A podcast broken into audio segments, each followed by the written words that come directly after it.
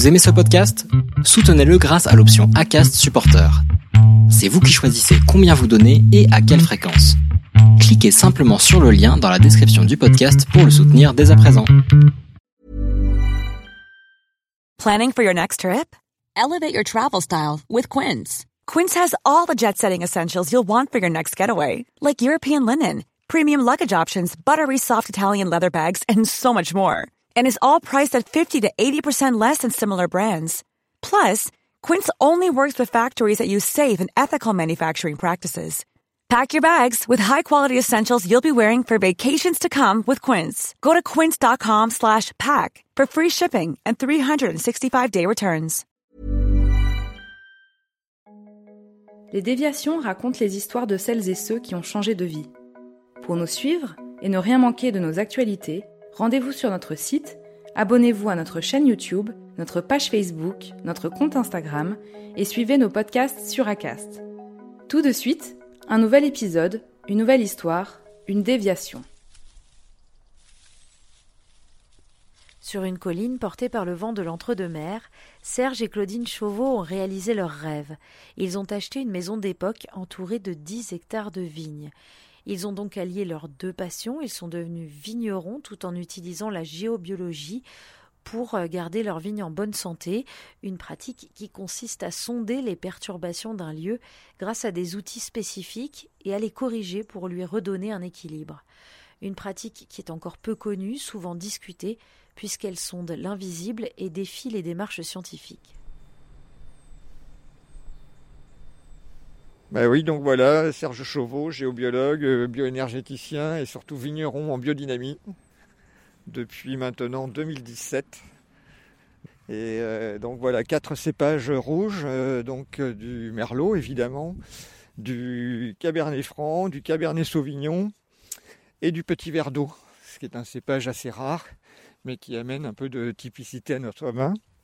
Et, et donc on a un vin qui se rapproche un peu aussi des vins du Médoc ou des vins de Grave. Ce qu'on n'est pas à dominante merlot, il y a un tiers, un tiers, un tiers, avec un petit peu de petit verre d'eau. Et donc vous verrez, ça amène une petite caractéristique aussi à notre vin, assez sympathique. Voilà. Alors donc là, ça y est, on est dans nos parcelles. Donc à droite, c'est le vin blanc qu'on a planté. Euh, donc quand on est arrivé, c'est une parcelle où il y avait 40 euh, ou 50% de manquants, donc il n'y avait que presque que des pieds morts. Et donc on s'est dit, ben, on va en profiter, on va faire du vin blanc. Et puis après, toutes les autres, on les a gardées, même celles qui vont être déclassées parce qu'il n'y a pas assez de pieds. Nous, on aime bien les vieilles vignes, donc on les garde. On a décidé de ne pas les arracher, donc on fera du, vin de France, c'est pas grave. Les gens qui aiment notre vin, ils se foutent complètement, que ce soit du Bordeaux, Bordeaux Sup ou du vin de France. Ce qui compte, c'est que ça soit bon et que ça soit sain. Donc euh, c'est ce qu'on fait. Donc voilà, donc ça c'est à nous, ça aussi. En fait, on a, on a toutes les, parcelles qui sont autour de la maison. Comme ça, on est complètement autonome et on maîtrise tout ce qui se passe euh, sur la propriété. Alors, qu'est-ce que ça veut dire maîtriser tout ce qui se passe? Bah, si vous voulez, alors on voulait essayer de limiter euh, les contacts avec euh, les, éventuellement les, la pollution chimique des, des voisins, mais bon, finalement, il n'y a pas trop quand même maintenant. Les matériels font que les produits, on les concentre, ils valent tellement cher qu'ils s'arrangent pour que ça reste sur la vigne. Donc en fait, les voisins polluent pas nos vignes, Enfin, même s'il y en a, c'est vraiment très très peu. Donc euh, l'idée, voilà, c'était ça, c'était c'était d'avoir euh, d'avoir les vignes tout autour et de pouvoir euh, regarder ce qui se passe quoi. Mais bon, on a des voisins qui sont même en étant conventionnels, qui sont très sympathiques et avec qui on s'entend très bien.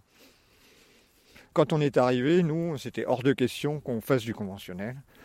Et donc euh, logiquement, euh, la biodynamie s'est imposée à nous. Pourquoi? Parce que la biodynamie, c'est donc juste de la bouillie bordelaise, dans laquelle on met des tisanes, ce qui nous permet d'éviter de, mettre trop de cuivre. Donc on met euh, de la bourdaine, de la reine des prés, enfin voilà, à chaque fois que je fais une bouillie bordelaise, on met des tisanes dedans.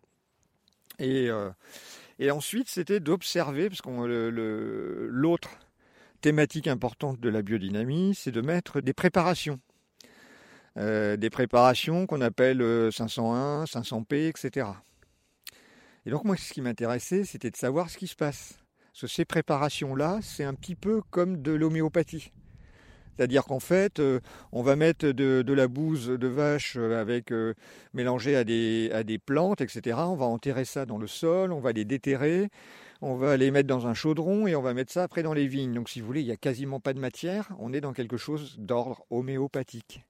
Et donc moi, en tant que géobiologue, ça m'intéresse. C'est-à-dire qu'en fait, moi, ceux qui sont sceptiques, c'est parce qu'ils sont dans la matérialité. Or, en fait, l'homéopathie, c'est pas la matérialité, c'est l'information. Et là, on est dans l'information, on est dans mon domaine. Et donc, moi, ce qui m'intéressait, c'était de voir ce qui se passait. Et effectivement, il se passe des choses intéressantes. Avec une 500P, il y a des choses qui se passent. 500P, c'est on, travaille, on va travailler le sol et on va travailler plutôt les fréquences du sol. Alors qu'avec une 501, euh, qui est donc du quartz broyé, eh ben, on va travailler sur des fréquences, on va plutôt travailler sur la capacité de la vigne à euh, synthétiser, à faire la photosynthèse. Et donc là, on va avoir des, phénomènes géobiologiques qui vont venir euh, en géobiologie, des phénomènes qui sont très connus, comme des courants telluriques, des cheminées cosmotelluriques, avec des couleurs qui correspondent à des fréquences qui sont différentes et avec des actions qui sont différentes et qui vont venir amener une homogénéité de, de la fréquence, optimiser la fréquence. Alors, ok. Donc, euh, concrètement, euh, quand vous dites on, l'observe, comment vous l'avez observé? Comment vous l'avez analysé? Alors, c'est sûr que si vous n'êtes pas un professionnel de la géobiologie de la bioénergie, vous ne pouvez pas l'observer. Parce que moi, je l'observe avec une antenne. On est dans l'invisible, on est dans l'information. Donc voilà, en fait, tout ça, c'est lié à, un système de croyance. Si vous êtes matérialiste, vous allez dire cela n'existe pas. Mais si vous êtes comme moi, je passe une partie de mon temps à travailler là-dessus. Moi, l'invisible, faut pas me dire que ça n'existe pas. Je, je, travaille, euh, je travaille deux ou trois heures par jour là-dessus. Donc en fait, voilà, et, je suis capable d'analyser ce qui est dans l'invisible. C'est-à-dire, ben, l'invisible, c'est bien de le dire, mais après, il faut être capable de dire ce que c'est comme phénomène, quelle couleur ça a, quelle fréquence, qu'est-ce que ça va faire. L'homme, il veut tout dominer. Mais quand on comprend ce qui se passe, on est bien plus fort, parce que la nature, elle fait des choses qu'on n'est pas capable de comprendre. Et si on se penche et qu'on essaie d'analyser ce qui se passe, eh ben, on obtient de meilleurs résultats. On n'a pas besoin d'avoir recours à la chimie, qui a forcément des, effets secondaires. Est-ce que vous pouvez m'expliquer de manière assez euh, synthétique ce qu'est la géobiologie? Alors la géobiologie, c'est, je dirais que c'est un peu la médecine de l'habitat la médecine de l'habitat. Pourquoi? Donc en fait, en géobiologie, avec euh, notre antenne, on va détecter en fait les, perturbations d'origine naturelle, mais on, va euh, détecter aussi les perturbations d'origine artificielle. Donc ça, c'est les deux grands éléments de la géobiologie. Les perturbations d'ordre artificiel, on les connaît, c'est les perturbations électriques, champs électriques, champs magnétiques, et les hyperfréquences, la téléphonie, la 5G, etc. Donc ça, on les connaît. Donc le géobiologue, il a des appareils professionnels qui mesurent ces, choses-là. Donc ça, euh, et c'est la deuxième partie dont je voulais parler, c'est que le géobiologue, il y a les perturbations d'origine euh, artificielle, créées par l'homme, et puis il y a les perturbations naturelles. Elles sont moins connues, mais c'est souvent celles-là qui posent problème. C'est euh, donc bah, les, courants d'eau, les failles, tous ces phénomènes-là et on n'a pas conscience de leur existence et, de leur nocivité. C'est-à-dire sous une maison, par exemple, je dirais basique, avec deux, trois chambres de 120 mètres carrés, vous allez avoir six ou sept courants d'eau. Donc dans une chambre, vous avez toujours un courant d'eau. Voilà, les gens l'ignorent et, dormir sur un courant d'eau, bah, ça va générer en fait, euh, vous avez du, rayonnement gamma qui monte au droit de ce courant d'eau et ça va euh, créer des radicaux libres, ça va générer chez vous des radicaux libres. Et, bah, donc petit à petit, au lieu de le corps, au lieu de se reposer la nuit, eh bien, il travaille. Et donc ça génère des pathologies euh, à terme. Donc le rayonnement gamma, c'est quoi? Alors le rayonnement gamma, c'est en fait, il est issu du la fusion du noyau. La, Terre, vous savez, est en fusion à l'intérieur, le noyau. Et donc le rayonnement gamma, c'est de la radioactivité, mais à très faible dose. Et donc de la radioactivité, donc euh, c'est ça qui va créer euh, ce dont je parlais tout à l'heure, c'est-à-dire des radicaux libres. Et alors forcément, on est dans de la radioactivité naturelle, donc c'est très très faible. Le problème, c'est que si vous dormez dessus, vous allez passer le tiers de votre vie dessus faites la géobiologie avec vos vignes, donc vous me donnez l'exemple d'une chambre. Euh, là, euh, quand je regarde euh, le lit de vos vignes. Vous me dites que j'ai du travail. non, c'est pas ça, c'est que je veux comprendre les vignes pour le coup. Elles ont été plantées. Oui. Donc c'est pas elles qui ont choisi leur emplacement. Non. Elles ont été forcées. Oui. Voilà. Donc elles ont été forcées sur un terrain qu'elles n'ont pas choisi naturellement. Oui. Ouais. Donc forcément, ça a des conséquences. Exactement, c'est-à-dire que vous allez avoir des pieds euh, qui vont être plus forts que d'autres, parce que euh, mieux situés que d'autres. Et donc, en fait, un pied, il peut avoir, il peut être au-dessus bah, d'un courant d'eau, d'une faille, mais il peut être aussi sur un réseau cosmotellurique, et donc avoir, au contraire, des forces supplémentaires. Et donc, si on se balade dans, la vigne, vous allez voir qu'on a des pieds qui sont forts et d'autres qui ne le sont pas. Et ça, c'est la nature. Alors moi, ce que je fais surtout, c'est que je veille à ce qu'il n'y ait pas de nuisance. Et donc je corrige. Donc je corrige euh, pour que justement bah, les pieds, euh, puisque un pied de vigne, contrairement à nous, il n'a pas la mobilité, donc il ne peut pas échapper à la nuisance. Donc le travail dans la vigne du géobiologue, ça consiste à supprimer les nuisances. Ici, vous voyez, on a des branches qui sont tout à fait convenables avec un diamètre euh, normal, hein, vous voyez, pour plier. On va avoir, on va avoir des belles grappes, hein, puisque le, voilà, on a, des, on, a, on a des branches qui sont sympathiques. Après, on va les voir sur le haut. Vous allez voir, là, les branches sont un peu plus faibles. Alors après aussi, ça peut venir, euh, ça peut provenir aussi d'un manque d'éléments organiques, hein, d'azote ou de choses comme ça.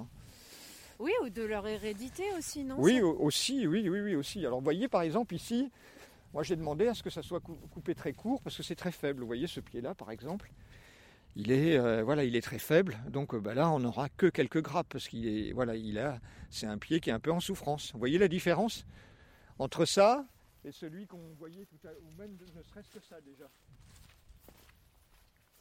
Celui-là, c'est un petit peu plus fort. Et là, ben, celui qu'on avait tout à l'heure, c'est encore plus fort, vous voyez? Vous voyez ça la mobilité de la branche Non, la grosseur de la branche. On est sur la même parcelle, sur le même cépage. Les pieds ont tous été plantés en même temps, mais ils n'ont pas la même force. Les vignerons, quelle que soit euh, la méthode avec laquelle ils travaillent, euh, bio, euh, ce sont des gens qui observent la nature. Et donc ils vont voir qu'à cet endroit-là, eh ben, il est régulièrement obligé d'en replanter un, même si un pied, même s'il est sur un courant d'eau, il va vivre mais il vivra moins bien et il mourra plus jeune. J'ai des photos, moi, comme je suis vraiment spécialiste aussi de la géobiologie, sur les arbres. Les arbres, euh, des arbres magnifiques qui sont sur des croisements de, de, réseaux telluriques. Il n'y a pas un hasard. Vous avez tous les autres arbres à côté qui sont normaux et lui, il est exceptionnel. Mais c'est le hasard n'existe pas hein, dans la vie. S'ils sont comme ça, c'est qu'il y a une raison. Et quand vous êtes un géobiologue, vous, vous trouvez tout de suite pourquoi. C'est parce qu'il y, y, a des croisements de, de, réseaux très forts qui sont favorables à la vie de ces arbres. De même que des fois, la forme des arbres, vous, avez, vous allez sur le bassin, par exemple, vous allez voir des, des pins qui sont comme, comme ça. En spirale. En spirale. là, là aussi, c'est pas un hasard, c'est de la géobiologie. Et donc ça, comment, comment vous allez voir, par exemple, avec vos appareils, que celui-là, il est euh, à un endroit dans le sol qui ben, ne va pas ou qui, ou qui, euh, qui est perturbé. Donc c'est avec mon antenne. Je sors mon antenne. Et donc, euh, ben voilà, je détecte les courants d'eau. Alors moi, il n'y en a plus ici parce qu'ils ont tous été corrigés. Donc je les regarde et je vais essayer de détecter les courants d'eau. Alors je vais simuler qu'il y en ait un, hein, parce que comme je les ai corrigés, on ne on peut pas les sentir. Mon antenne, quand elle tourne, ça me permet de détecter les courants d'eau. Et puis après, moi, je travaille sur le courant d'eau pour qu'il n'y ait plus les perturbations. Que vous avez travaillé sur le courant d'eau? Eh bien, en fait, alors travailler sur le courant d'eau, c'est un peu, c'est une technique euh, que, j'ai mise au point. Euh, la technique, elle consiste à, en fait, le, rayonnement gamma. Pour euh, l'eau, quand elle coule, elle cherche à aller en profondeur. Le rayonnement gamma, lui, il part du centre de la Terre et il veut remonter par le plus simplement possible. Et pour lui, le plus simple, ben, c'est les cavités souterraines. Il a moins d'efforts à faire. Il est, fainéant, en fait. il remonte par les trous, il passe d'un trou à un autre parce que c'est plus simple. Et, euh, donc, lui, ce qu'il détecte, c'est quelque chose qui est lié à l'air. Et en fait, eh ben, je modifie cette information-là. voilà, en modifiant, en fait, euh, ce qu'il faut, c'est modifier l'information euh, et lui faire et, faire croire au rayonnement gamma que c'est plus de l'air, que c'est de la terre. Et lui, il va croire qu'il, pour lui, il n'y a plus de trou, donc il, va à côté. Le travail, c'est avec notre conscience, c'est ça. En fait, on ne sait pas qui on est. C'est ce que je vous disais tout à l'heure. On ne sait pas qui on est, qu'est-ce qu'on est venu faire et où on va. On a en fait euh, une conscience qui nous permet de, faire plein de choses. Sauf que la plupart du temps, quand on dit qu'on ne sait pas utiliser euh, notre cerveau, on est loin d'imaginer euh, notre déficience. Parce qu'en fait, on est tous capables, avec notre cerveau, mais surtout notre conscience, qui n'est pas le produit du cerveau, on est capable de euh, faire des choses. Moi, j'interviens pour des châteaux en géobiologie, euh, parce qu'en fait, euh, bah, quand, qui dit rayonnement gamma sous une cuve, dit mortalité plus importante des levures qui contribuent aux fermentations, donc avec des problèmes de fermentation. Même si un courant d'eau, souvent sous une cuve, il va prendre qu'une partie de la cuve, mais sur cette partie-là, il va générer de la surmortalité des levures.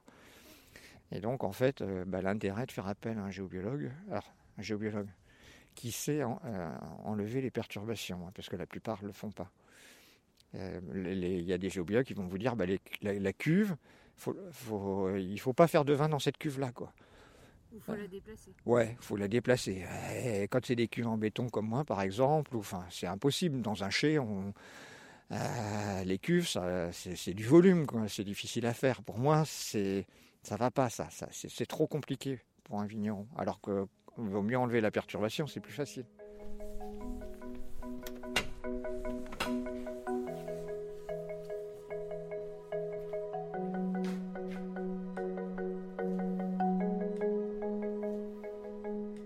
Je suis ingénieur de formation, hein, donc euh, je travaille à, Bordeaux Métropole, euh, donc en tant que chef de projet, responsable de la construction d'une ligne de tram. Donc quelqu'un au départ qui est très matérialiste, je ne crois que ce que je vois. Et puis voilà, euh, c'est un jour en fait, euh, un été, on regardait une émission euh, à la télé, on faisait des échanges de maisons en fait à cette époque-là, et on a vu une émission qui parlait de la géobiologie. Et là, j'ai senti un peu comme une révélation. J'ai dit à Claudine, mon épouse, bah, j'ai dit, bah, c'est ça que je veux faire. Voilà, tout a commencé là. Donc, euh, en arrivant, j'ai ma secrétaire, je commence à lui parler de ça. Puis elle me dit bah, Je connais quelqu'un à Bordeaux qui fait de la géobiologie. Elle m'a prêté un bouquin. J'ai commencé à lire le bouquin. Et puis voilà, je suis parti, j'ai fait la formation, j'ai fait tout le cursus euh, géobiologie complet, tout le cursus bioénergie complet. J'étais arrivé au bout, euh, et puis on avait une autre passion avec, avec Claudine. On était passionnés par le vin. Et puis, euh, donc, en fait, euh, rapidement, quand on a su qu'il y avait la, qu'il y avait la, biodynamie, qu'il y avait des, gens qui faisaient, euh, qui avaient une approche très, très bio, respectueuse, respectueux de la nature, et qui en plus allaient voir dans l'invisible, du coup, la, la, géobiologie et le vin s'en sont rapprochés et ça a donné forme à la biodynamie. Quoi. Il y avait une logique. En fait, on travaillait l'invisible sur le vin et donc euh, il y avait une logique. Et donc on a décidé de, rechercher, d'acheter une, propriété, ce qui s'est fait en 2017. Et donc ça a été le début d'une grande aventure, puisqu'en fait, euh, moi j'avais jamais travaillé la vigne, jamais travaillé dans le chai, jamais fait marcher une pompe, jamais fait de vin, jamais vendu de vin. Claudine n'avait jamais fait de, l'administration du vin, parce que le vin c'est un alcool, donc on est suivi par les douanes, c'est très compliqué. Et puis il y avait tout le côté commercial, etc. Donc c'est quasiment cinq métiers en un. Et, euh, donc on s'est lancé dans l'aventure. Euh, ça a été un peu difficile au départ, mais en fait ça nous a construit. Et, ça n'a fait qu'enrichir en fait euh, mes connaissances en géobiologie et en bioénergie. Du coup, euh, c'est devenu quelque chose qui m'a construit intérieurement, mais qui aussi euh, me permet d'acquérir des connaissances au contact de la nature, en observant ce qui se passe sur le sol, la vigne et sur le vin. Qui un jour, bah, quand j'aurai un peu plus de temps, parce qu'avec trois métiers, c'est un peu compliqué, ben, J'espère pouvoir faire un livre et pouvoir parler de tout ce que j'ai pu observer dans la nature. Et le but, c'est d'arriver à faire un produit qui soit, c'est-à-dire en fait, un vin sain, ça me suffit pas, quoi. En fait, un vin sain, c'est très bien, c'est le début, mais après, ce qu'il me faut, c'est un vin sain, mais qui soit bon. Donc ça, c'est le Graal absolu, donc c'est ce que je recherche. Mais je veux dire, quoi qu'il arrive, euh, le vin, la vigne, aura été sans doute euh, l'expérience la plus enrichissante euh, voilà, que j'aurais pu avoir dans toute ma vie. Un accélérateur de particules. Parce qu'avant, voilà, je, avant, je faisais du sport pour éliminer en fait le, trop plein d'énergie, de stress que je pouvais avoir ou de mal-être. Et puis euh, la compréhension de ce qu'on voit pas. Au départ, on change de vie, on a un idéal, et puis finalement, euh, on se retrouve aussi face à, ses propres difficultés, ses démons. C'est-à-dire, on a rêvé le futur métier, mais euh, il y a des choses qu'on voit qu'on n'avait pas forcément envie de faire, et ça, il faut le transmuter. C'est-à-dire qu'en fait, nos défauts, il faut en faire des qualités. Et ça, c'est souvent ce qui se passe quand on, quand on change de vie. Et nous, la première année, euh, ça a été compliqué. Quoi. Vous arrivez, il euh, faut tout apprendre. Euh, on perd la moitié de la production avec les volatiles. le jour des vendanges, il se met à pleuvoir. Pourtant, au mois de septembre, c'est pas toujours le cas, mais nous, c'était ça. donc, on a, on connaissait rien. Donc, on avait demandé à notre œnologue de nous dire combien il fallait de vendangeurs, mais il n'y en avait pas assez, puis surtout, c'était des citadins, c'était des gens de Bordeaux. Et en plus, ils avaient les pieds dans la bouffe, faut se mettre à leur place, ils venaient nous aider, ils n'étaient pas rémunérés. Et sous la pluie, euh, les vendanges, c'est vachement moins sympa, parce que c'est déjà assez dur. Donc, vous voyez, euh, des fois, quand vous changez de vie, c'est pas évident. Et puis après, petit à petit, les choses s'arrangent. Il faut être patient, il faut pas faire demi-tour. Quand vous changez de vie, il y a toujours une période difficile. Il faut, il faut, passer, il faut la passer, il faut justement transformer ce qui est, difficile, transmuter ce qui est difficile, et puis après, euh, ça, devient, intéressant. Euh, donc voilà, moi, c'est ce côté-là qui me plaisait euh, dans le vin, c'est que quand vous tenez une bouteille dans la main, bah, vous, avez aussi, le vigneron. Vous tenez un peu le vigneron dans votre main. c'est quelque part un peu de lui que vous avez, avec ses défauts, ses qualités, et euh, voilà, donc c'est ouais, sans doute ce côté-là qui me plaisait bien.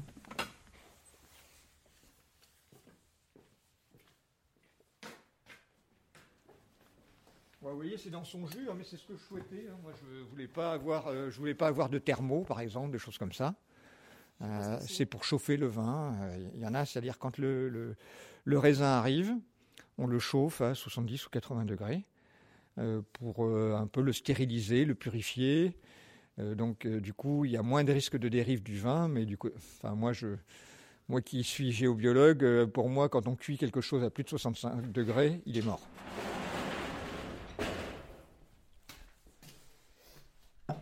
Alors, vous voyez, sur la bouteille, on retrouve les fameux triangles, les symboles de, de la terre, de l'eau, de l'air et du feu, que l'on retrouve dans les fermentations, que l'on retrouve euh, dans le sol, que l'on retrouve dans la vigne, que l'on retrouve dans le vin.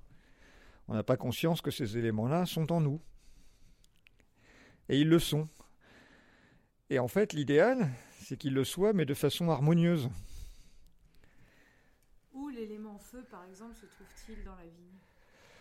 Euh, bah, L'élément feu, par exemple, il va être apporté par le soleil, mais il peut être apporté par la chaleur de la terre aussi. L'élément air, bah, donc ça va être le vent par exemple, et puis euh, bah, l'élémentaire, donc c'est le, sol. Mais euh, donc après, ces éléments-là vont varier aussi en fonction de la position des astres dans le cosmos. Ah ça y est, je me doutais que ça allait vous passionner. Alors, donc après, vous voyez, par exemple, nous, on est très vigilants. La Lune, qui est rattachée à l'élément eau, euh, et ben donc, quand on est sur des, des, des, périodes où la Lune est très forte, des pleines lunes ou des nouvelles lunes, c'est l'élément eau devient très important et, donc on est euh, sujet par exemple aux champignons. La Lune étant l'élément eau, l'élément eau va être très fort dans la vigne Et donc on va plus facilement avoir des problèmes avec le milieu. Donc vous voyez, les éléments, ils sont euh, parfois là où personne ne, l'imagine. De même que on parle d'agitation des gens au moment de la pleine lune, c'est parce qu'on n'a pas conscience que la lune agit sur nous. Mais elle agit bien sur nous. Elle agit aussi sur la vigne. Donc vous allez voir, donc ça c'est un, un vin, c'est du Sauvignon, Sauvignon blanc, avec des sans levure. Vendangé à la main, 30 mg de soufre par litre, c'est-à-dire quasiment pas pour un blanc. C'est un vin naturel, c'est un vin en biodynamie, mais il est aussi, il est aussi vin naturel. Donc ça, vous pouvez le boire. Euh, c'est un vin que vous pouvez boire sur euh, des fruits de mer, sur du poisson. Euh. Ah, on est quand même dans l'entre-deux-mer, donc c'est vraiment les ouais, ouais, ouais, et, des huîtres. Ah ouais, ouais, et des huîtres parfait sur des huîtres. Arrêtez, vous, pouvez le boire en apéritif, comme on le fait là. Bon, il est peut-être un peu tôt encore pour l'apéritif. On commence de bonne heure. que là, 10h30, bon. Mais euh, ouais, c'est sympa. Non, c'est parce qu'on s'est levé à 5 heures. Ouais, c'est pour ça. du coup, on va manger plus tôt. Le vin, pour moi, c'est comme nous, en fait, si vous voulez. Euh, le vin, il a il a un corps, il a une âme, il a un esprit.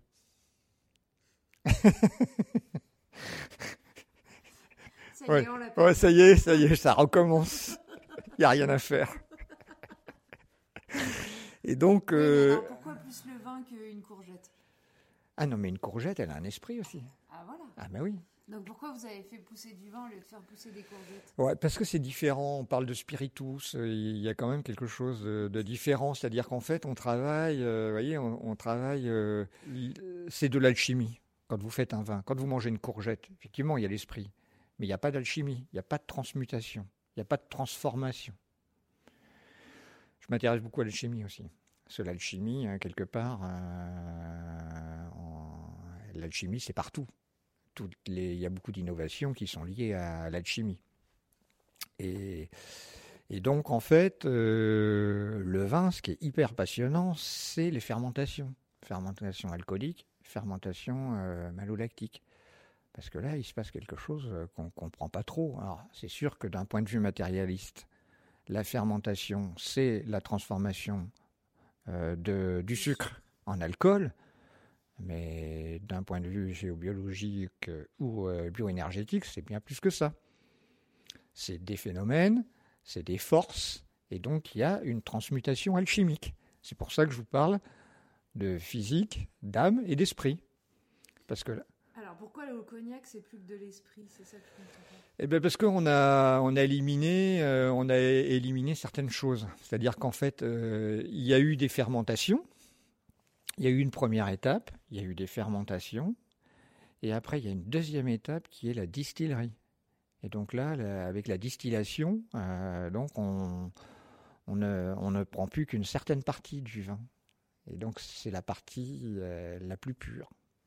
C'est l'esprit du vin. Alors l'esprit, il est aussi dans le vin. Mais il y a aussi l'âme. Dans le vin, il y a plus de choses que dans, que dans le, cognac, puisqu'il y a encore l'âme, l'esprit, il y a même le corps, mais sauf qu'il a changé d'état. Il est plus, euh, plus dans euh, l'élémentaire, il est passé dans l'élément haut. Mais, euh, mais sinon, l'esprit est toujours là. Alors que dans le, dans le cognac, vous êtes sur le spiritus pur. Planning for your next trip? Elevate your travel style with Quince. Quince has all the jet setting essentials you'll want for your next getaway, like European linen, premium luggage options, buttery soft Italian leather bags, and so much more. And is all priced at 50 to 80% less than similar brands. Plus, Quince only works with factories that use safe and ethical manufacturing practices. Pack your bags with high-quality essentials you'll be wearing for vacations to come with Quince. Go to quince.com/pack for free shipping and 365-day returns. Cette série a été pressée, vinifiée et mise en bouteille avec plaisir par Maëlys Détry pour les déviations. Commentez, écrivez-nous, partagez, taguez vos amis, réagissez avec beaucoup de cœur, de pouces levés et d'étoiles quand on vous le propose. Les Déviations est un média à retrouver sur lesdéviations.fr, Facebook, Instagram, YouTube, iTunes et plein d'autres. Les Déviations n'ont qu'une vocation, raconter le changement sous toutes ses formes. À très vite